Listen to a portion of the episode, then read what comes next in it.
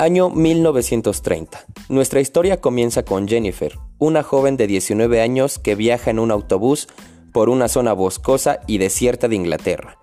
Tras un extraño encuentro con un niño que viajaba en su mismo autobús, Jennifer se encuentra sola a la mitad de la nada y decide seguir su camino por el bosque, lo que la llevará a un orfanato abandonado.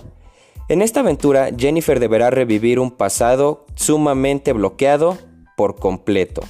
Un pasado donde la violencia, la crueldad, el bullying, lo feo y lo macabro eran la moneda corriente, haciéndole un gran tributo a la novela de William Golding, El Señor de las Moscas.